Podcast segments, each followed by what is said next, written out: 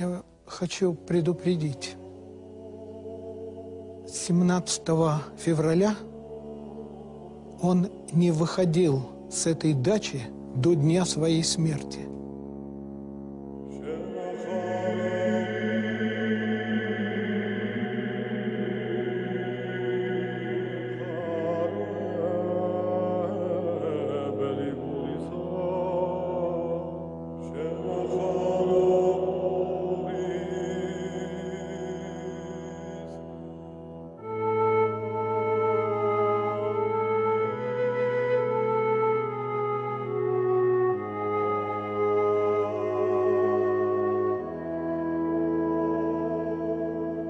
Во всех комнатах его электричество. Здесь тайна, если хотите, его последние ночи.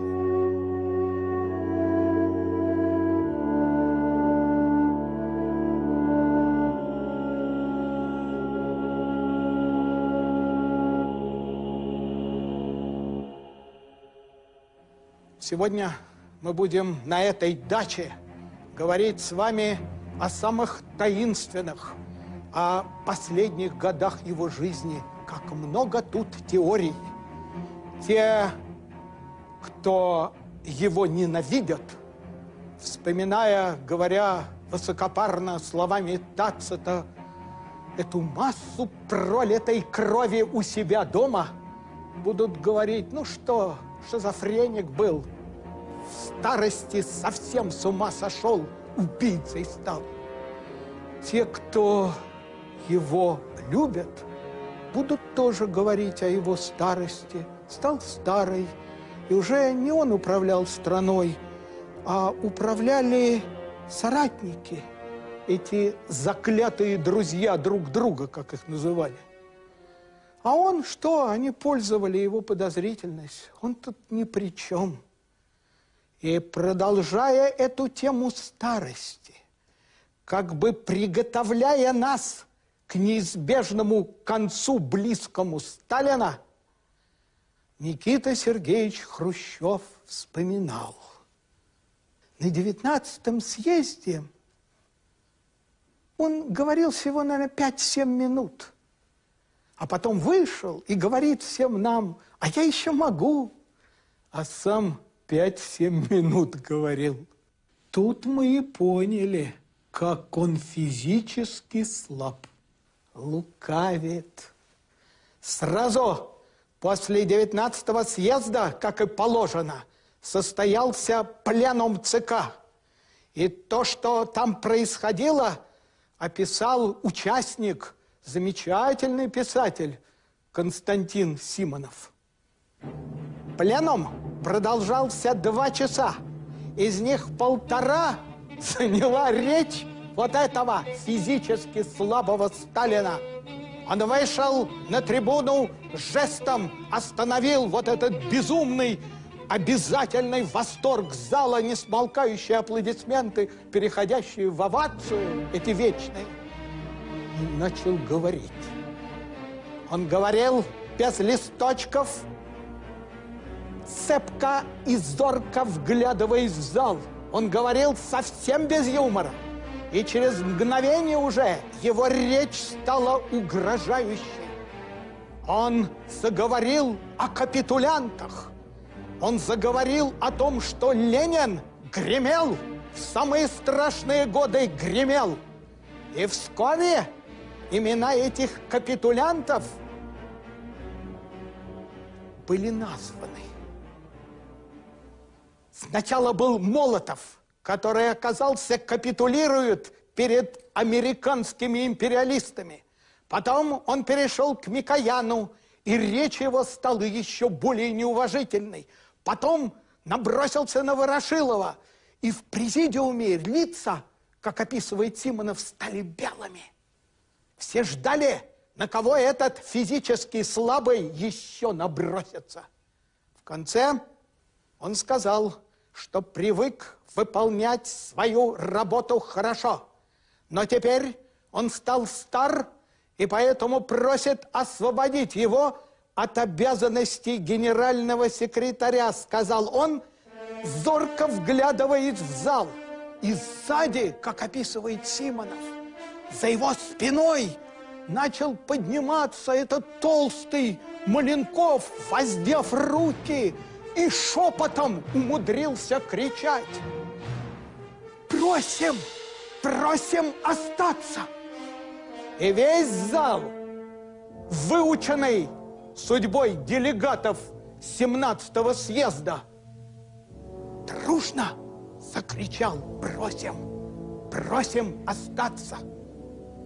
Не было физически слабого. Нет. Поглядите, особые папки Сталина. Это сверхсекретные папки. Чем он там занимается? Да всем. Там иностранцев привели в высотные здания, которые построили, и там их дурачат.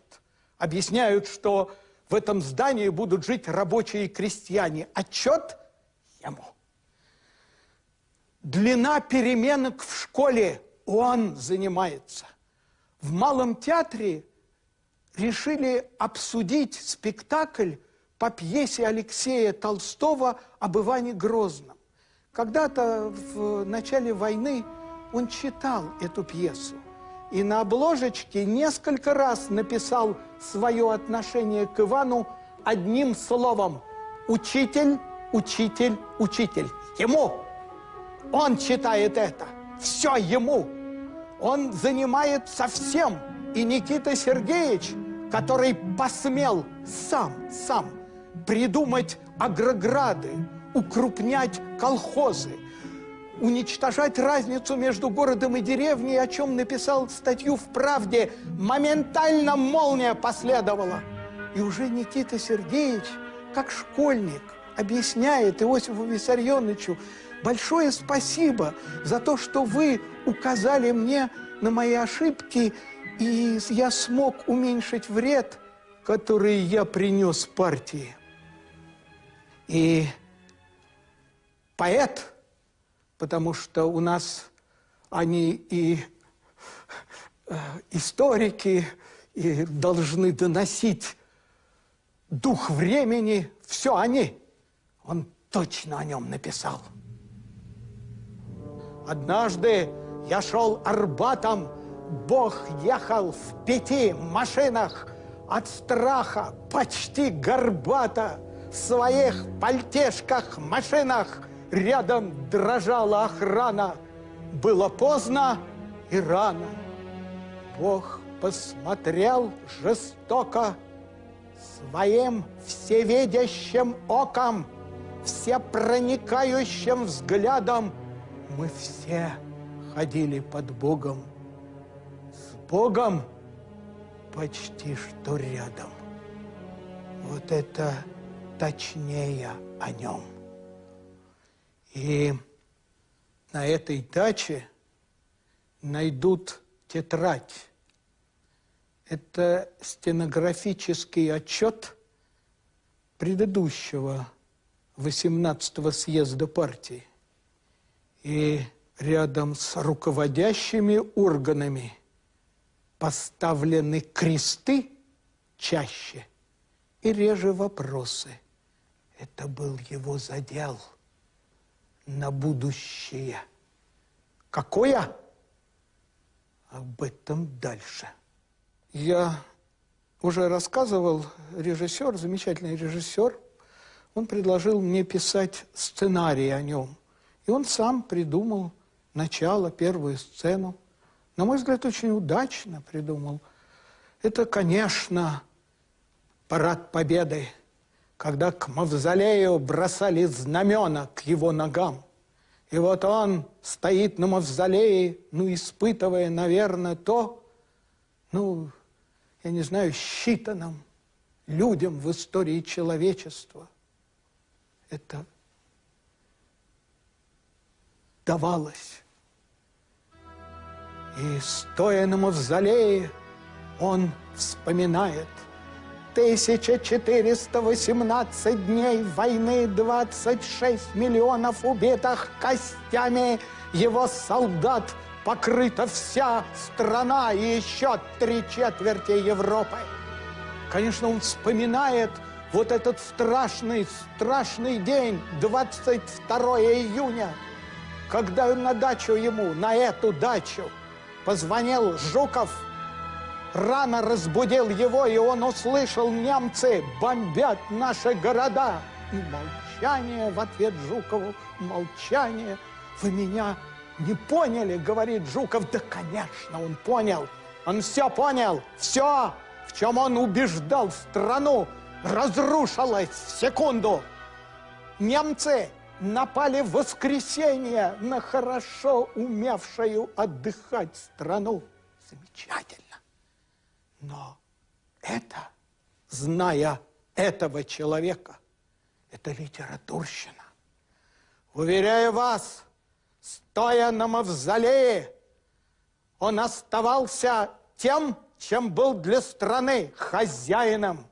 Так звала его страна, и как положено хозяину, он думал о погоде на завтра.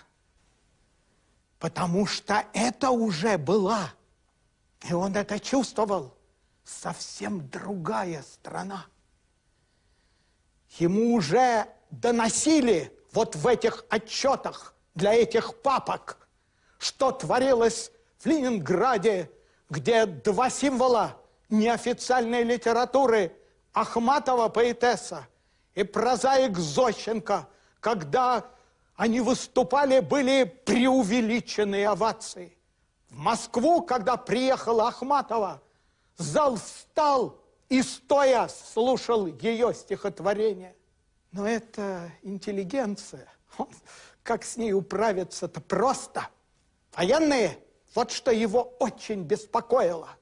Вот что писал молодой офицер, который вернулся с войны, что ты стелишься над пожарищем, что ты вьешься над белой трубой, дым Отечества.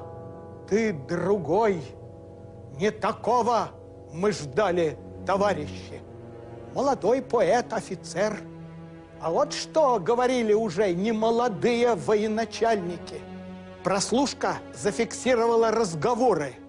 Разговаривают Гордов, герой Советского Союза, генерал-полковник, герой Сталинграда, герой знаменитой пьесы Корничука «Фронт», разговаривает со своим начальником штаба Рыбальченко и женой. Он говорит жене, ты хочешь, чтобы я пошел к нему? Да я видеть его не могу. Я дышать с ним одним воздухом не могу. Ты думаешь, я один такой? Совсем не один. Далеко не один. Инквизиция вокруг сплошная, люди гибнут. Вот Жуков, гордый дух, его пару лет подержат и уничтожат. Ездил по колхозам, нищета сплошная. Отменил бы он эти колхозы. Ну, арестовали, расстреляли. Но он же помнит, разве я один такой? Совсем не один. Далеко не один. Он понял, что произошло самое трагическое. Из страны ушел страх. И еще он читал книжки. Он историю-то хорошо знал. Он помнил, с чем вернулись офицеры-декабристы. Они принесли с собой самое страшное для диктаторов – личные мысли. Но еще то, что его еще тревожило, это дверь на запад была приоткрыта. И оттуда дули все эти опасные ветры, все эти разговоры о правах человека, о свободе совести, о свободе слова. И к идеологии стало модно относиться насмешливо. Помог Черчилль. В это время Черчилль уже не был премьер-министром Англии. Он поехал в Америку, и в Фултоне он и произнес свою знаменитую речь. Черчилль сказал, что Сталин захватывает уже не только Восточную Европу, он уже в Центральной Европе. И Сталин не понимает этих уговоров и разговоров, а понимает только силу и удар кулаком по столу. И Этли, и Труман открестились от речи Черчилля. Но Иосиф Виссарионович, он был политик, он умел моментально использовать. И началась эта бесконечная канонада идеологическая о поджигателях новой войны. И занавес, желанный железный занавес начал опускаться на страну. И вот в этой закупоренной стране Иосиф Виссарионович начал наводить порядок. Именно тогда появилась у него эта знаменитая «иностранцы-засранцы». Были разгромлены любимцы Запада главные. Это были два великих композитора Прокофьев и Шостакович.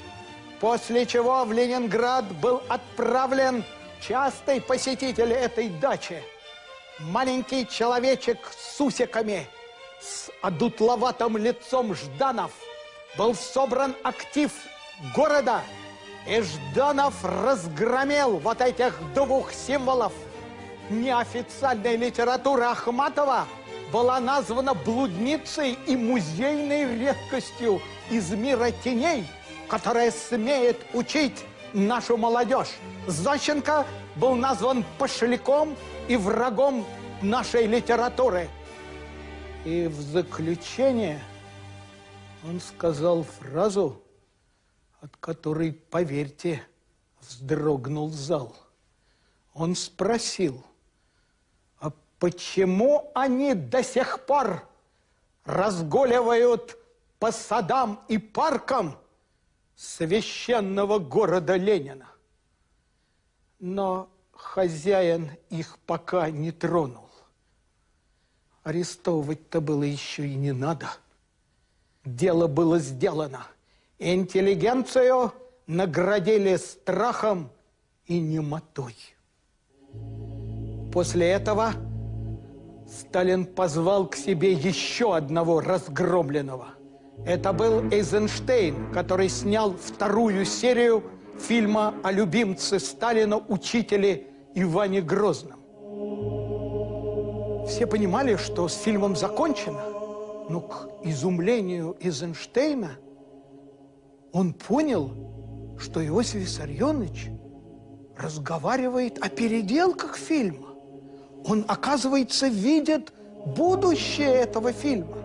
Иосиф Виссарионович сказал, что, ну, к сожалению, есть большие ошибки в истории. Эйзенштейн не понял Ивана Грозного, что Иван Грозный, в отличие от Петрухи, так он иногда называл Петра Великого, он не пускал иностранцев, засранцев в страну. Вот здесь Иосиф Виссарионович немножко свольничал, так скажем, Иван Грозный пускал иностранцев в страну. Его любимцами были Вестфалец Бомелиус, ну, как часто бывало с его любимцами, он его сжег потом, э, англичанин Дженкинсон и так далее. Но это не важно. Дело в том, что история у нас, но она вроде официанта, который торопливо спешит с блюдами, угодными власти. Или, говоря высокопарнее, она у нас политика, обращенная в прошлое. А история, вот этот пример я часто повторяю, потому что хочу, чтобы вы его запомнили.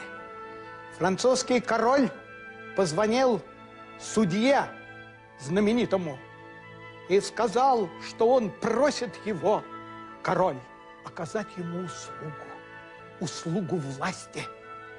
И судья сказал, суд – Ваше Величество, к сожалению, услуг не оказывает. Суд выносит приговор. Вот так же история в странах, которые не хотят, как белка в колесе, бежать по одному замкнутому кругу, наступая на одни и те же грабли. Но вернемся в кабинет Сталина в Кремле, где идет разговор с Эйзенштейном. Началась знаменитая кампания против космополитов. Они назывались безродные космополиты. Космополитов находили во всех областях знания науки и культуры. И на собраниях, массовых собраниях всех творческих союзов космополиты усердно каялись. Но у этой кампании против космополитов был определенный акцент. Подавляющее большинство этих космополитов носили еврейские фамилии. Так в стране началась антисемитская кампания, почти открытая антисемитская кампания. Симонов, о котором я уже вам говорил, он часто встречался со Сталином, и мне кажется, что он хотел написать ну, какой-то его настоящий портрет, он его чувствовал. И вот я с ним разговаривал об этой кампании, и он замечательно говорил мне, ну, страдая, вот говорил, ну, я пытаюсь соединить несоединимое. Ну, он же не был антисемитом. Ну, да, он не любил евреев как своих политических противников. Да, большинство его политических противников, Троцкий, Зиновьев, Каменев и так далее, были евреи. Да, существовала эта знаменитая шутка Радока. Моисей вывел евреев из Египта, а Сталин из политбюро. Но третий человек в государстве, Каганович, еврей. Один из самых до самого конца довереннейший человек – глава идеологии Красной Армии Мехлес, еврей. Да что они? Внук Сталина, сын любимой дочери, рожден от еврея. Но, говорил Симонов, страдая, но ведь компания была. Ну, конечно, была. Еще бы Симонову не знать. Дело в том, что ему пришлось отвечать на донос, где писали, что он не Симонов, а Симонович, и что он свил гнездо безродных космополитов, вверенной ему литературной газете, где он был редактором. Это Симонов, который был сын царского полковника и княгини Оболенской, самого знаменитого русского аристократического рода. Это было безумие. Но он прав. Симона, в чем-то это было все сложнее. Иосиф Виссарионович был прежде всего политик. И он знал, что страну объединяет не только страх, но и ненависть. Он знал то, что напишет потом наш замечательный писатель антисемитизм, с ним и сахар слаще, и водка крепче. И те, на кого он сейчас набросится, они были ненавистны ему любимцы Запада. Это был в первую очередь еврейский антифашистский комитет. Вот во время войны члены этого комитета, они выезжали часто в Америку, где они давили на американцев, чтобы они открыли второй фронт и получали деньги – деньги, которые были нужны. Во главе этого комитета стоял великий актер Михоэлс. Михоэлс был убит. Сейчас все понимали, начнется расправа с еврейским антифашистским комитетом. Политик. Политик. Все останавливается. Никакой расправы более того, Михоэлса хоронят с невероятным почетом, объявляя, что это просто был какой-то несчастный случай. Почему? А потому что в это время Иосиф Виссарионович решил участвовать в создании государства Израиль. Дело в том, что в создании государства Израиль принимали участие много бывших коминтерновцев и много выходцев из Советского Союза. И он решил, что это будет форпост СССР там, на Ближнем Востоке. И началось. В Россию приезжает первый посол Израиля Голдемейр. Обольщать ее посылают жену второго человека в государстве, еврейку Полину Жемчужину. И Голдемейр, глядя на Полину, говорит, как вы еврейка? И та отвечает, как нужно на идеологическом задании, я дочь еврейского народа. Голдемейр потрясена. Но политик ни секунды ослаблять этот идеологический напор, ни секунды сдачи идеологии. И уже Иренбургу велят, и он пишет статью в «Правде», что никакого отношения советские евреи к этому государству самому Израиль не имеют, потому что имеют к нему отношение только те евреи в тех странах, где есть антисемитизм. А так как в СССР никакого антисемитизма нет, то нам совершенно все равно. Это государство Израиль. Кроме того, у нас просто нет такого понятия еврейский народ, а есть понятие общность, великий советский народ. Все замечательно, но подвело государство Израиль. Они начали заигрывать с Америкой, с этими ненавистными иностранцами-засранцами. И уже тотчас возобновляется кампания.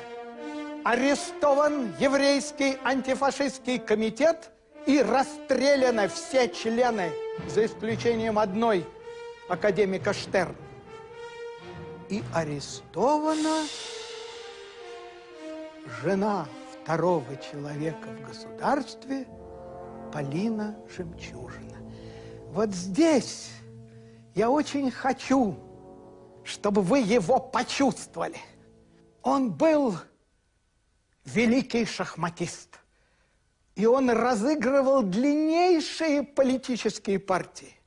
И уверяю вас, когда он посылал эту несчастную Полину, которая до конца останется его фанаткой, вышедшая из вот заключения будет продолжать его боготворить, он уже точно знал, что будет дальше. Когда он посылал ее соблазнять вот эту несчастную Голду Мейер и патронировать еврейский антифашистский комитет, он все знал. Потому что когда арестовывают Полину Жемчужину, одновременно перестает быть министром иностранных дел ее муж Молотов, ибо начинается – главный, самый главный этап того, что задумал человек, живший на этой даче. Называется он «Удар по штабам» или «Всеобщая смена руководства в стране». Возвращается смертная казнь, заканчивается моментально строительство очень странной тюрьмы, называется «Матросская тишина», на 40-50 просторных камер, куда может поместиться вся политическая элита в стране. Там же находится знаменитая вертушка, это телефонная правительственная связь, потому что собираются руководить всем отсюда и объявляют Абакумову, что эта тюрьма не подчиняется Берии. И Абакумов начинает понимать, что, возможно, и Берия под ударом. Более того, чтобы он это точно понимал, начинается знаменитое менгрельское дело. Берия был менгрел, и начинают арестовывать посаженных им в Грузии менгрелов, руководителей. Начинается охота – на Большого Менгрела. А в этот момент в камерах матросской тишины появляются два удивительных сидельца. Это наследник Сталина по партии. Кузнецов и наследник Сталина в правительстве Вознесенский. Допрашивают их по правилам. Так что, когда будут объявлять приговор несчастному Кузнецову, он будет сидеть на стуле, ему сломают позвоночник. Впоследствии в кабинете Маленкова найдут 58 томов прослушки. Прослушки руководителей государства. Найдут конспекты будущих допросов. И впоследствии, уже после смерти Сталина, на пленуме ЦК будет этот разговор, напоминающий пьесы в стиле Кавки. Хрущев Маленкову. Тебя не прослушивали. Маленков Хрущеву. Да что ты? Прослушивали меня тоже. Через мою квартиру прослушивали тебя и Буденного. Но меня прослушивали. Это общая практика. Прав Маленков. Прослушивали и его. Потому что это общая практика. И уже сюда не зовут ни Молотова, ни Кагановича, ни Микояна, ни Ворошелова, они уже под ударом. Сюда, на эту дачу, пока приходят Берия, Хрущев, Маленков и Булганин. Но они же умные. Они же помнят этот метод Иосифа Виссарионовича. Называется он самообслуживание. Сначала Егода устраняет ликвидирует, назовем, неугодных в партии. Потом приходит Ежов, ликвидирует Ягуду. Потом приходит Берия, ликвидирует Ежова. Они понимают, что они временные, что они запас на завтра. Но зачем? Зачем все это? Безумие, в это время, ну, компания, которую сейчас, и думаю, через много лет и в веках представить невозможно. Называется она «Культ личности». Газеты соревнуются в определениях вождя.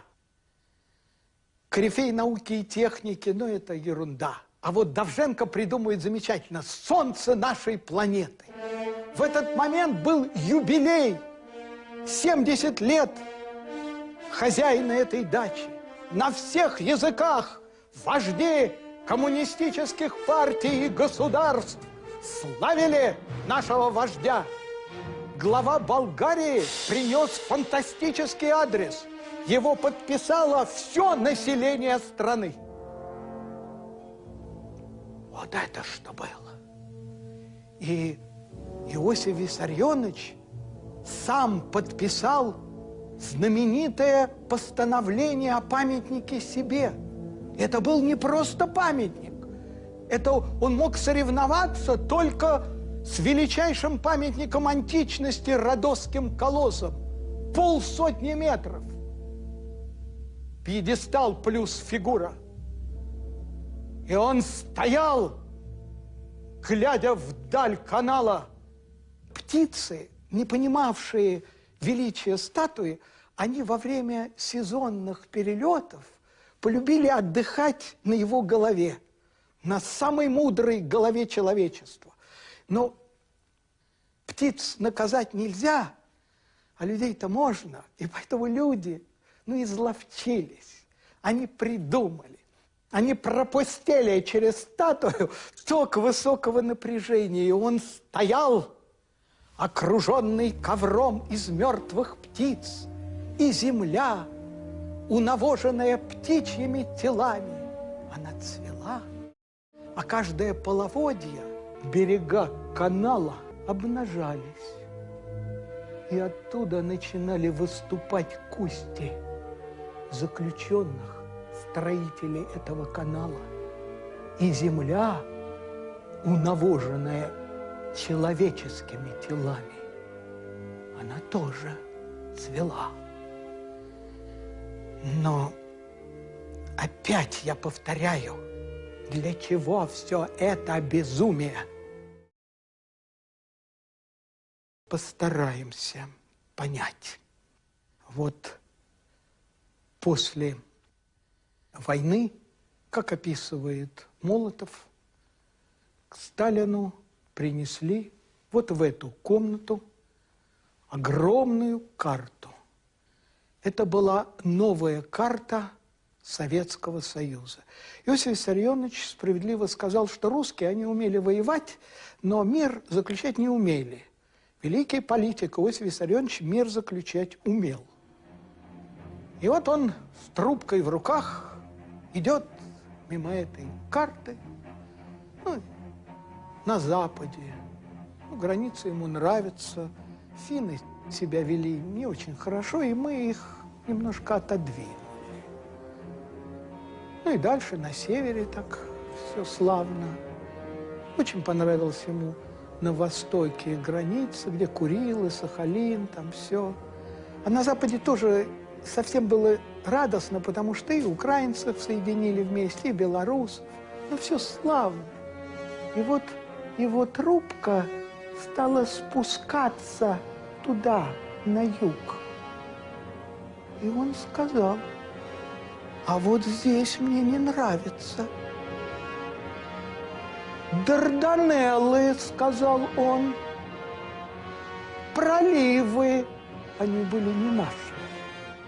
Есть у нас претензии и к Ливии, и к Турции. И Молотов, уверяю вас, побледнел, наверное. Он понял, вот война, она только что закончилась. Три четверти страны в руинах. А он уже думает о продолжении. И он скажет Молотову, Первая мировая война родила одно социалистическое государство. Вторая мировая война родила великий социалистический лагерь. А третья, она покончит навсегда с капитализмом. И в это время компания, вот эта антисемитская кампания достигла апогея. Были арестованы врачи, назывались врачи-отравители. И не было неприкасаемых. Там Сбарский, отец нетленного тела Ленина, который, как рассказывал близким, он был 24 часа приключен к этому мавзолею. Самая страшная беда для него была в мире, если разгерметизируется тело. И он говорил, я сплю, и мне все время снится этот страшный сон, звонок, говорят. Я поднимаю трубку, и голос «Муха в саркофаге!» И я вскакиваю, проснувшись. Его тоже арестовали. Арестовали всех евреев, работавших на Лубянке, руководителей. И в этот момент состоялся его разговор с Вышинским. Вышинский – был министром иностранных дел. И Ушинский сказал ему, что вот эта компания, она вызывает крайне негативную реакцию на Западе. Иосиф Виссарионович сказал ему, вы оставьте ваши меньшевицкие штучки. И если господам империалистам угодно воевать, то лучше и благоприятнее момента для нас нет. И ведь он был прав. Его армия стояла в Восточной и Центральной Европе, и это была не просто армия, это была лучшая в мире армия. Она стояла и в Германии. Берия заканчивал ракетный пояс вокруг Москвы, и Москва теперь глядела на запад из-за чистокола ракет. Со дня на день его ученые должны были провести испытание водородной бомбы, которой не было у Америки. И именно в это время и состоялось совещание руководителей братских компартий, и в архиве чешской компартии их историк нашел содержание речи Сталина. Сталин сказал, война в Корее доказала слабость американской военщины. Это абсолютная правда. И у нас сейчас есть военное преимущество. Но преимущество наше временное. Поэтому мы должны соединить военные, политические и экономические усилия для решающего удара по капиталистической Европе. Капиталистическая Европа станет Европой социалистической. Вот зачем все это делалось? Вот зачем он создавал монолит из страны. Вот зачем ему не нужны были эти старые руководители – которые, как говорил его министр, подразложились и вообще склонны к отдыханству. Ему нужны были молодые волки, которые могут работать по 24 часа в сутки. Он помнил эту шутливую фразу Ильича, которую цитирует Троцкий. Революционеров после 50 лет надо отправлять праутцам, потому что они становятся тормозом для идеи, которой отдали всю свою жизнь. Вот зачем создавался этот культ личности. Это был культ вождя, который поведет народы. Вот зачем на 19 съезде к полному изумлению съездов, как призрак воскресший, появляется Жуков, и его избирают в ЦК, будущий военачальник этой войны. Мечта убитых им революционеров Троцкого – Зиновьева, Каменева начинала становиться явью мечта, о которой писали его поэты. Но мы еще дойдем до Ганга, но мы еще умрем в боях, чтобы от Японии до Англии сияла Родина моя. Только советская нация будет, и только советской нации люди. Вот для чего все это было. Мир стоял накануне апокалипсиса, друзья мои. Но есть Бог, Бог есть. И Он начинает делать удивительные ошибки –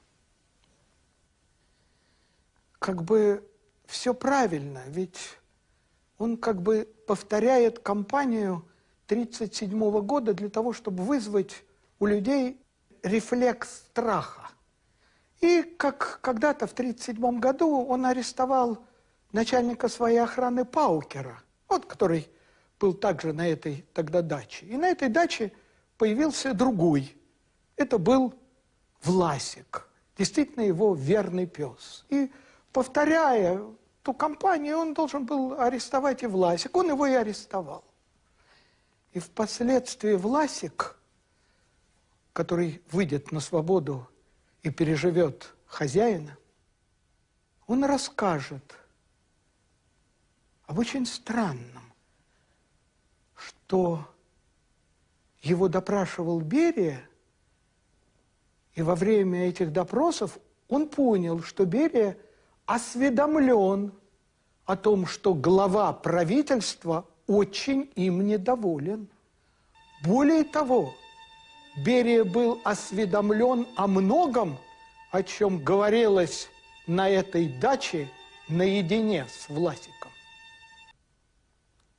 Так что прослушивал уже не только хозяин, а прослушивали его да, наш, как его бы назвать, азиатский фуше Берия, он не захотел покорно ждать своей смерти, как сделали это его предшественники.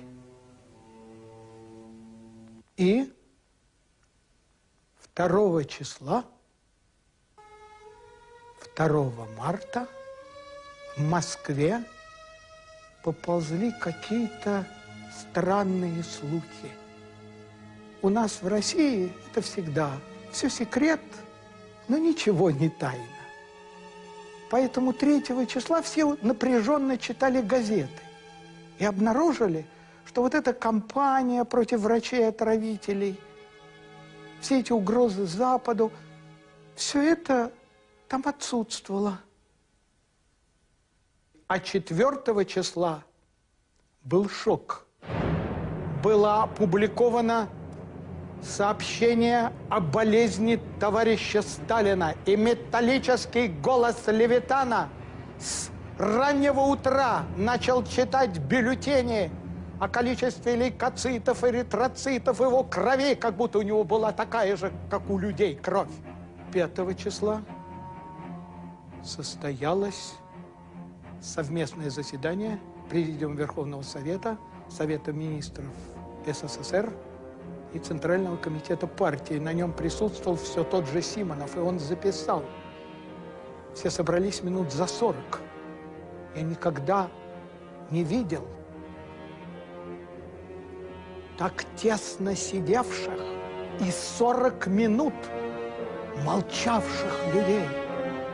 Мы все представляли, что где-то здесь, в Кремле, бурится со смертью Сталин, пытаясь прийти в сознание. Даже Симонов не знал, где он живет. Открылась дверь, вошли члены президиума ЦК, доклад делал Маленков, все происходило очень быстро. Маленков сказал, что товарищ Сталин борется со смертью, но даже если он ее победит, состояние его здоровья таково, что мы должны избрать руководящие органы партии. И после этого черные машины из ворот Кремля рванулись на эту самую дачу. Симонов отправился в «Правду». Он разговаривал с редактором «Правды». Когда послышался звонок, тот поднял трубку, потом ее опустил и сказал Симонову, «Сталин умер». Прошло 25 лет – и Симонов записал, и сейчас, по прошествии четверти века, меня по-прежнему терзает эта мысль, а как же произошло на самом деле это умирание? Он не знал, что за год до этого некто Рыбин, который когда-то работал охранником на даче Сталина, собрал всех кто был внутри дачи в эту судьбоносную для страны ночь. И они дали показания, в которых, поверьте, и находится разгадка того, что случилось в эту ночь на этой даче.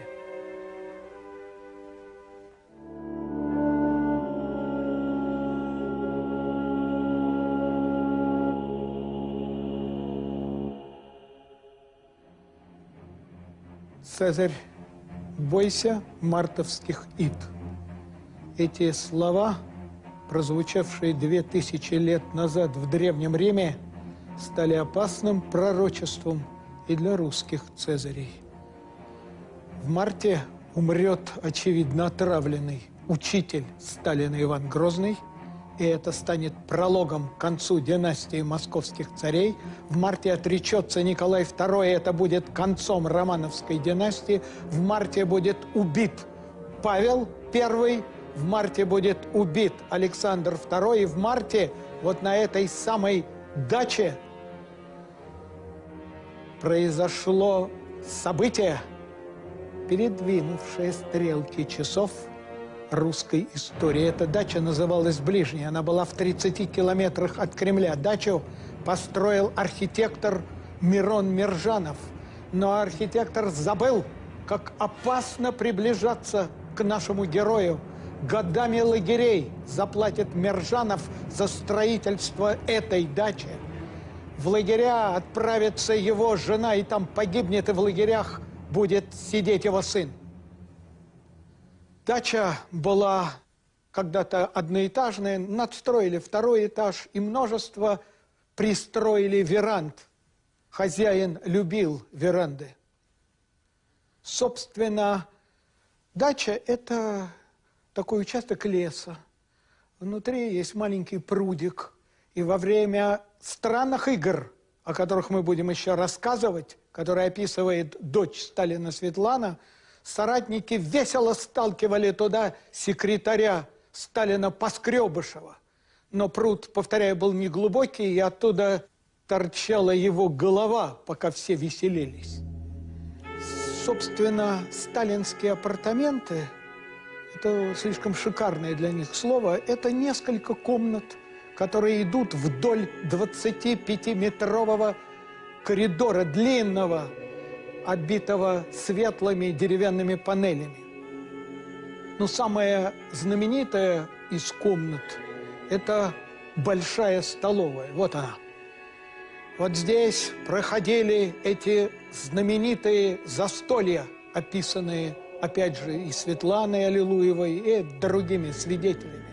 Здесь собирались уже те немногие доверенные сталинские соратники. И во время этих веселых застолий слышалась в основном речь, которая называется матерной, которая входила в моду вот в этой комнате большой.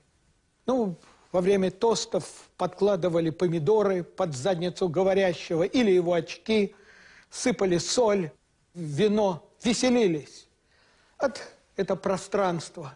Здесь висели когда-то портреты, как описывал один из комендантов дачи, членов Политбюро. Иосиф Виссарионович любил порядок, чтобы все они сидели под своими портретами. Но постепенно исчезли портреты вместе с членами Политбюро. Теперь гости, как называют членов Политбюро, которые участвуют в этих ночных застольях, это четверка Хрущев, Маленков, Берия и Бородатый, как называют его охранники, Булганин.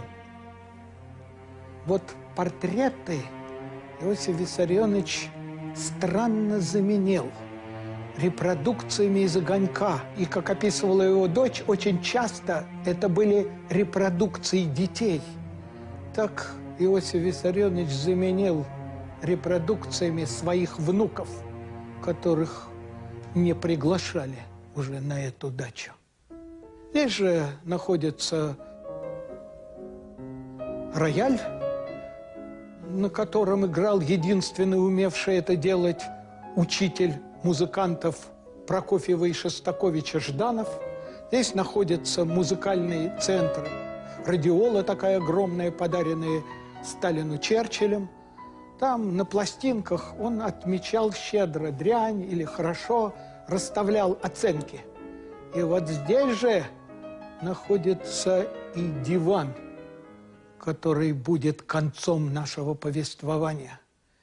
И над диваном недалеко находится портрет Ленина. И если бы Иосиф Виссарионович, умиравший на этом диване, открыл бы глаза, он увидел этот портрет. Портрет этот часто менялся. И в конце это был мрачный Ленин. Под ним горела лампочка, этакая негасимая лампада. Воспоминания о семинарских годах. Иосифа Виссарионовича.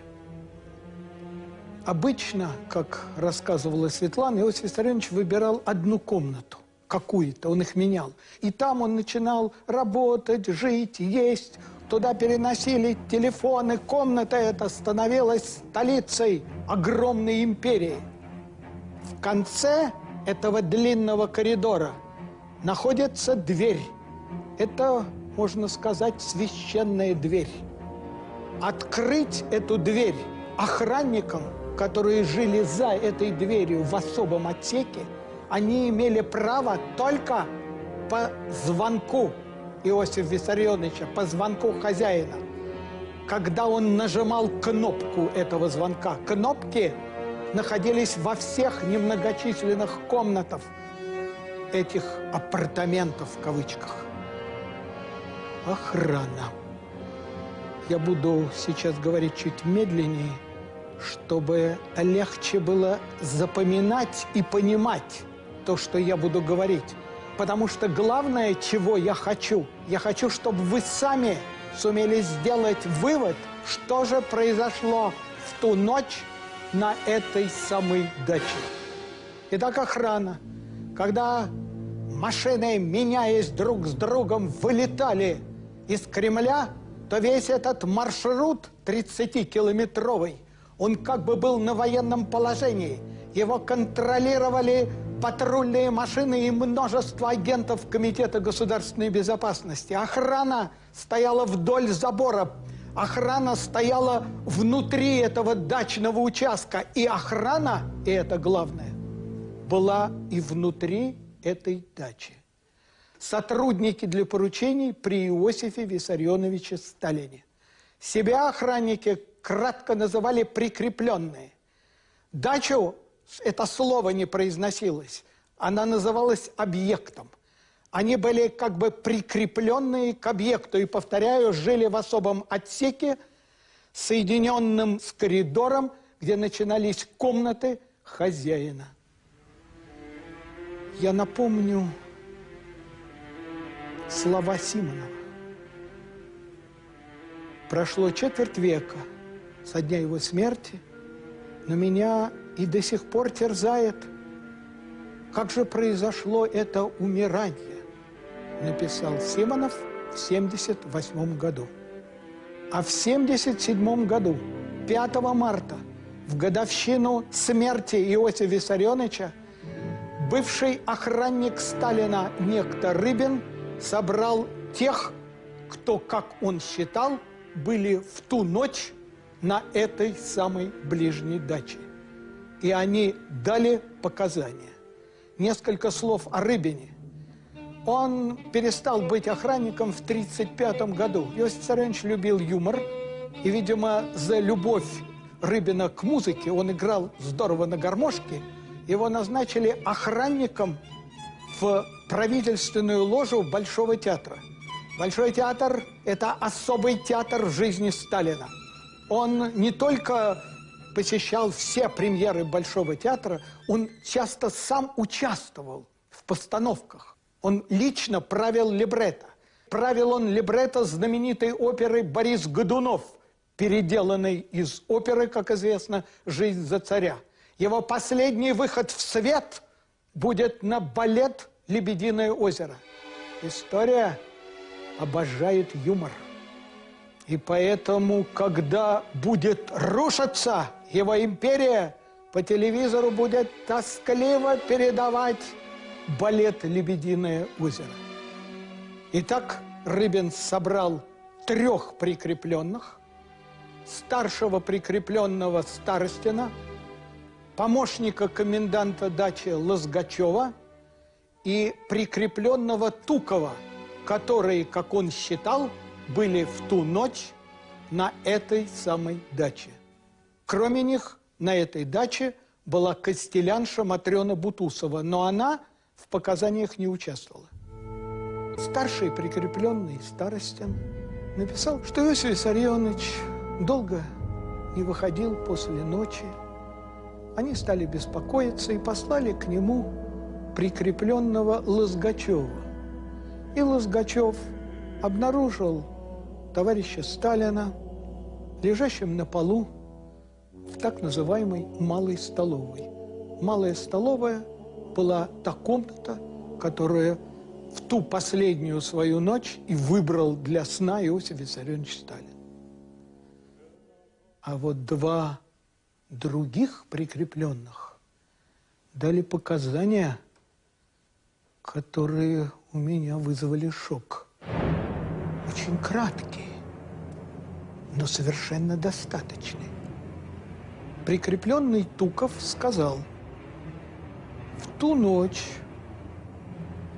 после ухода гостей Иосиф Виссарионович отдал приказ, которого мы никогда не слышали. Он сказал, мне ничего не надо, идите спать, и я тоже иду спать. Такого, сказал Туков, мы никогда от него не слышали. И Лозгачев, тот самый, который нашел его на полу, показал то же самое. Он сказал, Иосиф Виссарионович Сталин сказал, мне сегодня от вас ничего не надо, вы свободны, идите спать, и я тоже иду спать. Такого, сказал Лозгачев, мы никогда от него не слышали. И я захотел очень увидеть и поговорить с Лозгачевым. Он был еще жив. Был 89 год. Я только что опубликовал записку Юровского о гибели последнего царя из династии Романовых. И я считал, что я имею право узнать, что же случилось с первым большевистским царем в ту последнюю ночь. Это был, повторяю, 89-й год, и мне было невероятно смешно, как боялся со мной встретиться этот самый Лозгачев. Мне казалось, это дико. И я говорил себе, вот он, страх, который поселял в них хозяин. Вот он, смешной страх. И вот сейчас, по прошествии стольких лет, я думаю, что удивляться мне надо было – не потому что он боялся со мной встретиться, а потому что он на это решился. Дело в том, что еще была жива страна по имени СССР, а все они дали подписку о неразглашении всего, что происходило на этой даче. И потом вспоминая все, что он мне сказал, я теперь думаю, что он решил это сделать для того, чтобы я сделал тот вывод, который не смел сделать он. Лозгачев рассказал мне – В ту ночь на даче были гости. Гостями Иосиф Виссарионович называл членов Политбюро. Гости были обычные. Берия, Маленков, Булганин и Хрущев. Ну, обычно, как бывало и всегда, мы перед приходом гостей обсуждали меню. Ну, крепких напитков в ту ночь не было. Иосиф Виссарионович попросил по две бутылки на человека сока. Соком он называл молодое вино Маджари за его малую крепость. Ну и обычные закуски. Мы обычно все сервировали и уходили сами к себе в этот самый отсек. Ну, потому что разговоры, которые они вели, нам слушать было не положено. И это было у них самообслуживание. Но мы все это поставили. Чувствовал себя Иосиф Виссарионович хорошо, сказал он. Потому что, когда он чувствует себя плохо, лучше к нему не подходи. И еще раз, как я записал, он повторил, никаких крепких напитков в ту ночь на даче не было. Мы сидим, все хорошо, вызывает еще принести по бутылке. Принесли, никаких замечаний. Ну, в пятом часу, как всегда, подали машины, гости уезжали, хозяин их провожал сам, как всегда, а старший прикрепленный Хрусталев закрывал за ними дверь. И Хрусталев пришел и сказал, ну, ребята, никогда такого не слышал. Хозяин сказал, мне ничего от вас не надо, идите спать, и я тоже иду спать. И Лозгачев говорит, и я тоже никогда такого за все годы, а это десятилетия службы, такого не слышал. Обычно все наоборот. Он так в глаза тебе посмотрит и спросит, спать хочешь? Ну какой после этого-то сон? Подождите, сказал я. А почему какой-то Хрусталев? Ведь старшим прикрепленным был Старостин. Да нет, сказал он, Старостин приехал утром в 10 утра. Он сменил Хрусталева. А старшим прикрепленным в ту ночь был Хрусталев. Так вот почему у Старостина в показаниях не было ничего об этом странном приказе.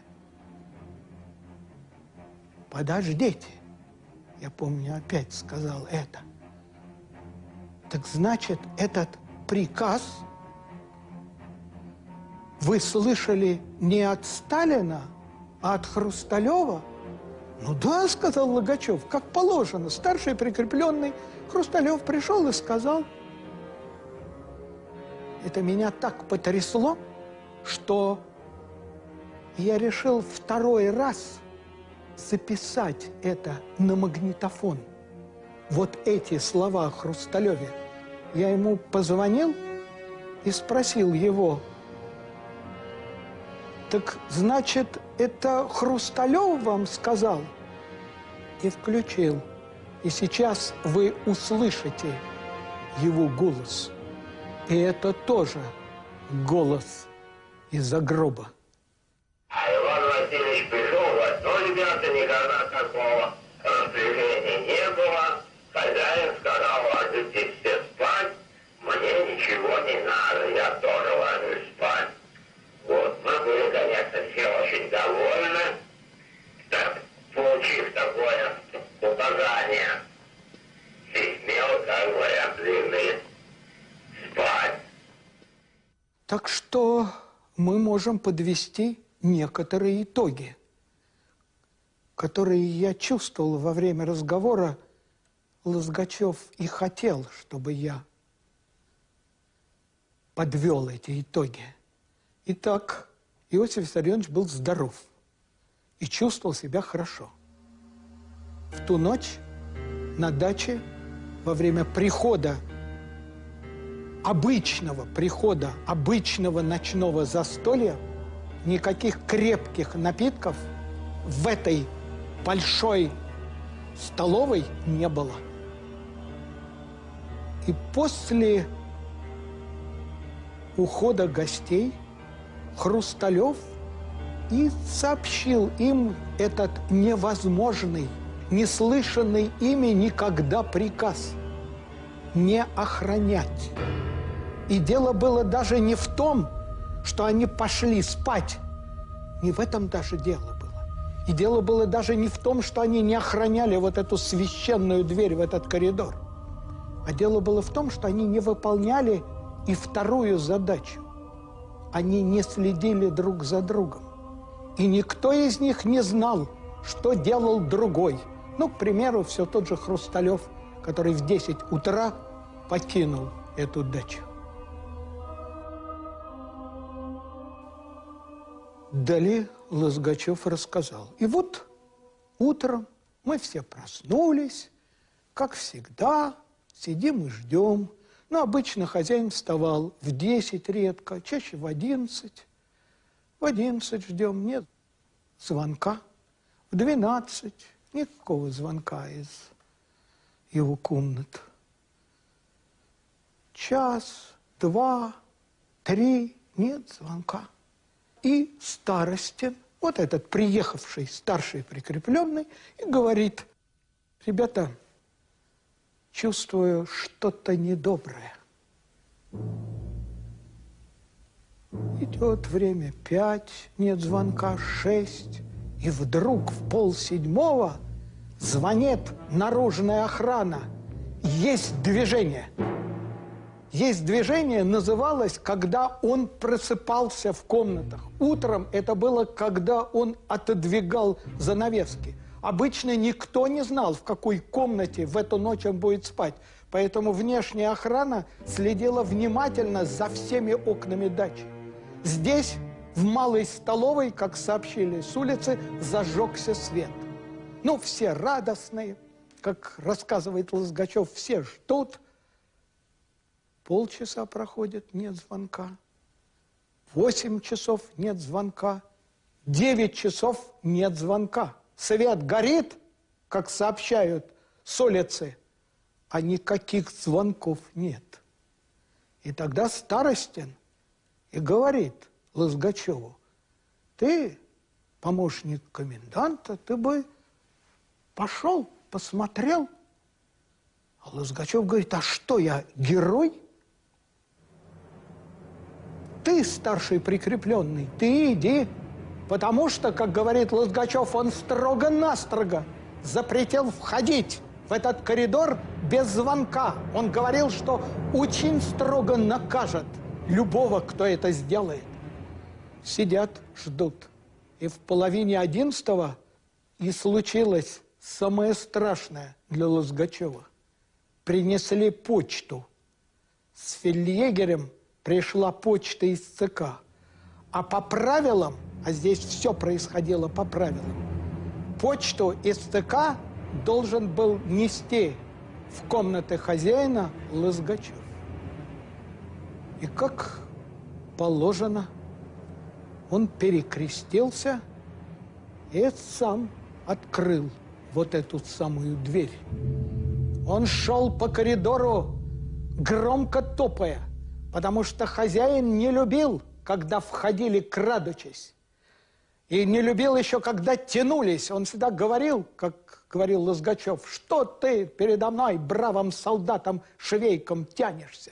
И вот он входит в фельдъегерскую, кладет почту и видит, что дверь фельдъегерской открыта. А через вестибюль он видит другую открытую дверь в малую столовую, и там на полу лежит Сталин. Как он говорил, руки-ноги отнялись. Он бросился в эту малую столовую и увидел, что Сталин лежал у стола. И он, он показал, у него одна рука была приподнята. Он сказал, вот так. Он, видимо, речь-то уже потерял, а сознание еще оставалось. А слух у него, как говорил Лузгачев, был очень острый, и он этой рукой, видимо, и звал меня. Я бросился к нему и говорю, товарищ Сталин, что с вами? Врачей, может быть, позвать? А он другой рукой поправиться хочет, потому что под ним подмочено было. И он в ответ только дзы, дзыкнул, и все. И я услышал храп. Он захрапел. Лежит и храпит, не двигаясь.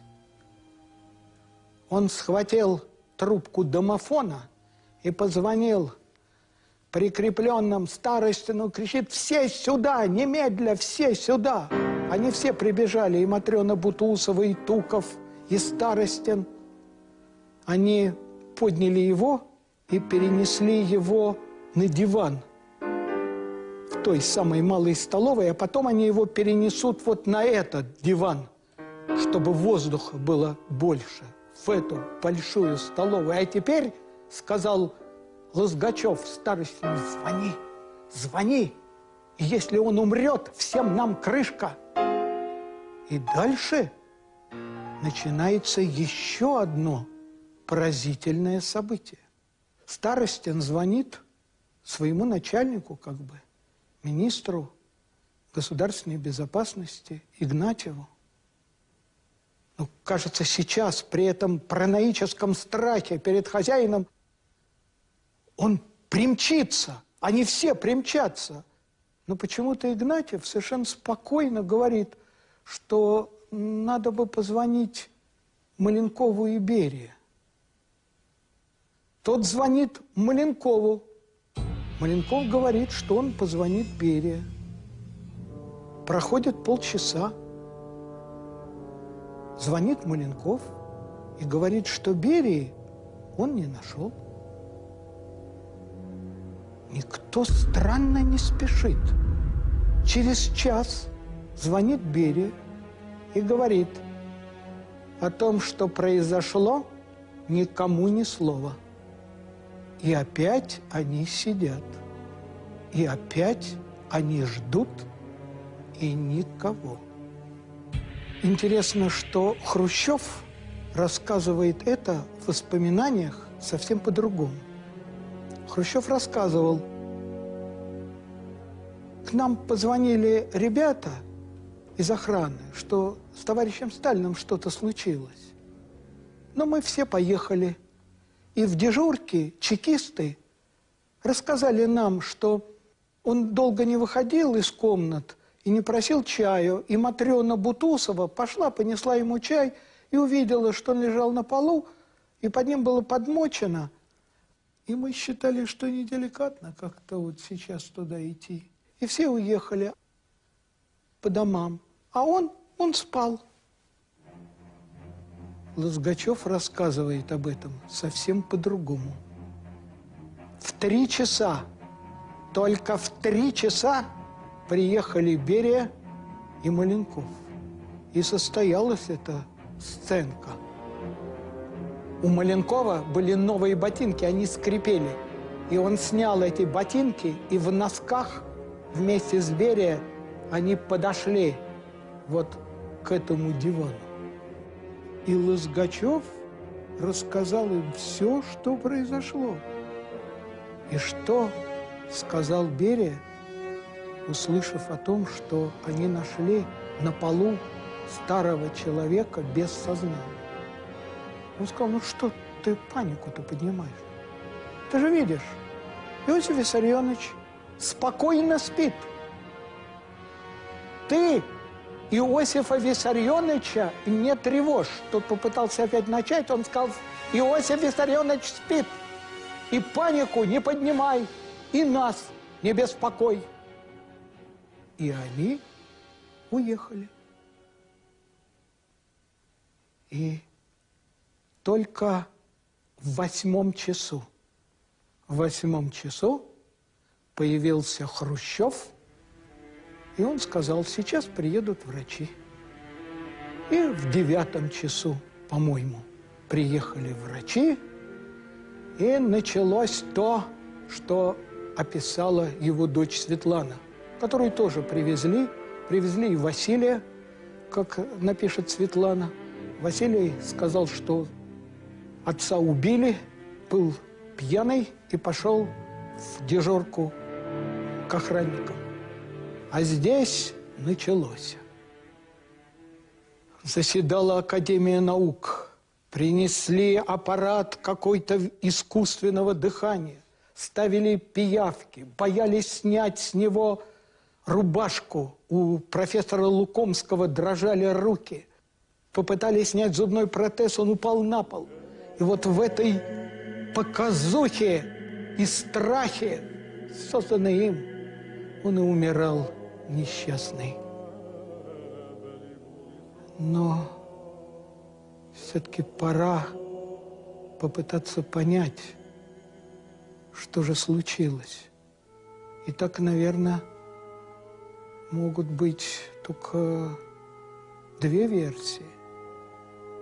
Но одна, что было вот это фантастическое совпадение, что когда Иосиф Виссарионович впервые за всю практику этой охраны отдал невозможный приказ идти спать и не выполнять свои служебные обязанности, не охранять его, с ним и случился вот этот самый инсульт, кровоизлияние в мозг. Как объяснить поведение его соратников, я не знаю. Я знаю, как объяснить их только в другом случае, в другой версии. А другая версия, она предположение. Кто-то велел Хрусталеву уложить охрану, и в неохраняемые комнаты хозяина, опять будем называть некто, вошел и что-то предположительное, впрочем, не предположительное, а ясное сделал. Ясное, потому что существовало со времен Ленина. Это очень смешно, что радикалы-большевики основали средневековую лабораторию ядов. И эта лаборатория занималась созданием бесследных ядов, которые имитировали кровоизлияние в мозг, инсульт, инфаркт, вот это все. И кто-то и сделал этот укол во сне, но он еще сумел очнуться, встал и пошел к тому столику, около которого его Лозгачев и нашел. Рядом с ним лежали часы, на которых было половина седьмого. Это когда он зажег свет. И стояла бутылка боржома на столе, который он почувствовал, видимо, дурноту, пошел, но не дошел. Так ли это? Не знаю. Это версия. Но согласно этой версии становится понятным поведение соратников, которые не спешат на ближнюю дачу, как будто точно знают – что спешить туда больше не надо. Но, повторяю, это все предположение. Но Молотов в беседах с поэтом Чуевым говорил, Иосиф Виссарионович чувствовал себя накануне смерти очень хорошо – и в его естественную смерть я не верю. Записал он еще одно показание поэт Чуев, Молотовское, что будто бы на мавзолее Берия сказал ему, я убрал его очень вовремя. Но это все, повторяю, предположение. Ну а дальше шла жизнь, описанная его дочерью. Светланой началась агония пятого числа. Агония душила его. Лицо его почернело и стало неузнаваемым. И вдруг он открыл глаза, и это был взгляд безумный, ужасный, полный страха перед смертью. И он начал поднимать и поднял руку, как будто указывая вверх или грозя всем нам. Или я бы добавил, грозя кому-то. И вот эту поднятую руку описал и Лозгачев. Он сказал, когда он умирал – он поднял руку, как тогда, когда лежал на полу, будто прося о помощи. Да кто же ему поможет? А в это время у соратников был один маршрут между этой ближней дачей, где он умирал, и его кабинетом. После перерыва 17 февраля Журнал регистрации посетителей кабинета Сталина зафиксировал бесстрастно, что 2 марта сюда вошли новые посетители. Это были Хрущев и Берия, и Маленков. Впоследствии Политбюро примет решение о том, чтобы навести надлежащий порядок в бумагах Сталина. Я думаю, что они уже тогда начали наводить порядок. И они навели там такой порядок, что историкам там делать уже нечего. В 21 час 50 минут на этом диване он умер. Я спросил Лузгачева, но говорят, что на его теле были какие-то следы. Говорит, да нет, никаких следов не было.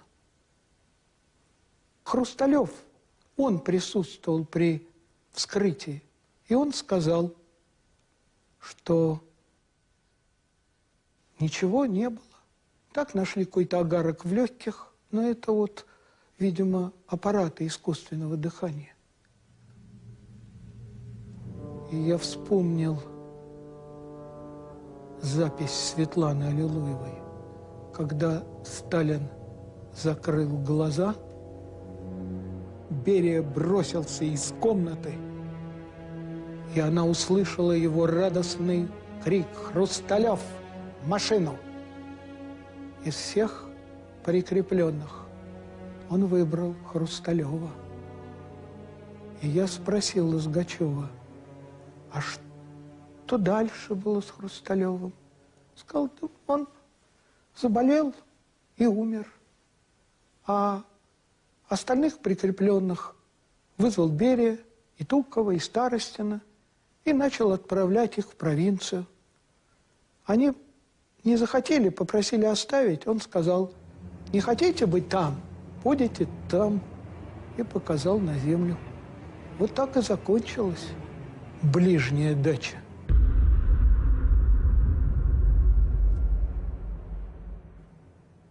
Ну а дальше состоялись эти невиданные похороны.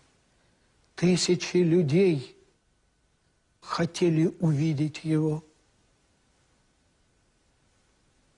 В это время, как все-таки история создает события, умер величайший композитор века Прокуфьев. И жена не могла найти цветка, чтобы положить на гроб, потому что все было закрыто.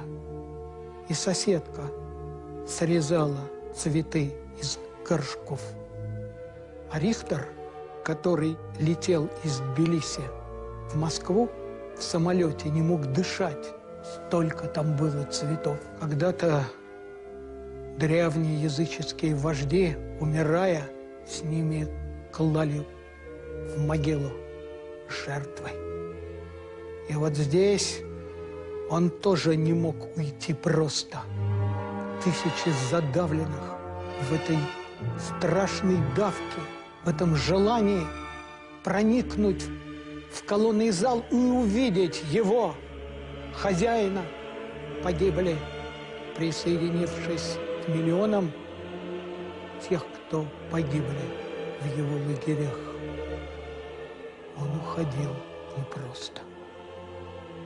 Ну а потом соратники изощрялись в увековечивании его памяти, придумали построить пантеон – но пока пантеон не построили, положили его в мавзолей.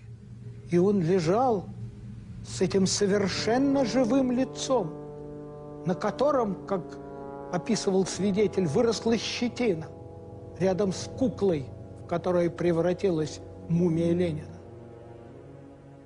А дальше соратники занялись тем, чем чингисиды всегда занимаются после смерти Чингисхана они стали топить друг друга.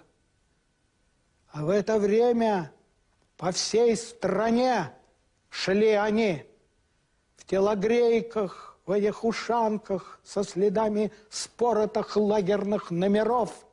Современники назвали это насмешливо время великого реабилитанца. И возлюбленный его дочери Каплер – которого он посадил в лагеря, тоже вернулся. Он очень дружил с моим отцом И он мне рассказывал, как он сел в парке и бессмысленно смотрел перед собой.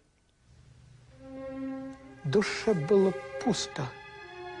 И вдруг он увидел пробегающего мальчика и услышал этот звонкий смех и увидел эти беззащитные детские ножки. И он сказал, и что-то распахнулось в душе. И я заплакал. И плакал горько и бесстыдно, как плачут дети. И прощал, и прощал, и прощал. Но всем, наверное, простить-то было трудно. Вот я получил письмо, которое никогда не забуду. Его написал человек по фамилии Пепеляев. Он просил меня что-то в архивах узнать о его родственниках. Но узнавать-то было уже не надо. Он дал такой длинный список, что что я мог еще присоединить к этому списку. Первый Пепеляев генерал царский, погибший в Первую мировую войну. Другой Пепеляев, председатель правительства у Колчака, расстрелян. И дальше шли эти Пепеляевы, эсеры, хирурги, ротмистры, расстрелянное множество Пепеляевых. И последний, как бы заканчивая этот круг, погиб в Отечественную войну. Вот такая краткая история нашей страны первой половине трагического 20 века. Ну а потом, как вы знаете, хозяина вынесли из мавзолея, выносили его в обстановке любимой им секретности. Наряды милиции и войск окружили Красную площадь, с него сняли золотые погоны и золотые пуговицы, которые должны были быть на нем по условиям хранения. И его закрыли черной вуалью, оставив открытым, как говорил сотрудник Мавзолея, абсолютно живое лицо.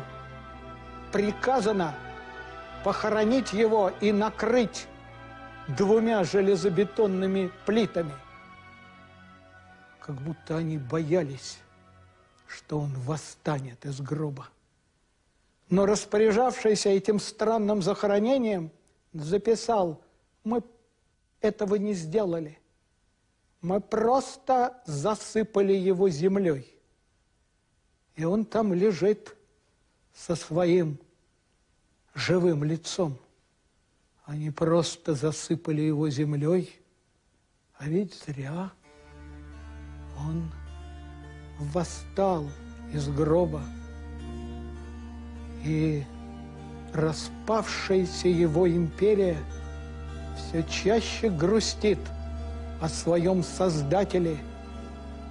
Он в мягких кавказских сапогах уже вышел из тени истории и в свете опасных новых мифов он возвращается в страну.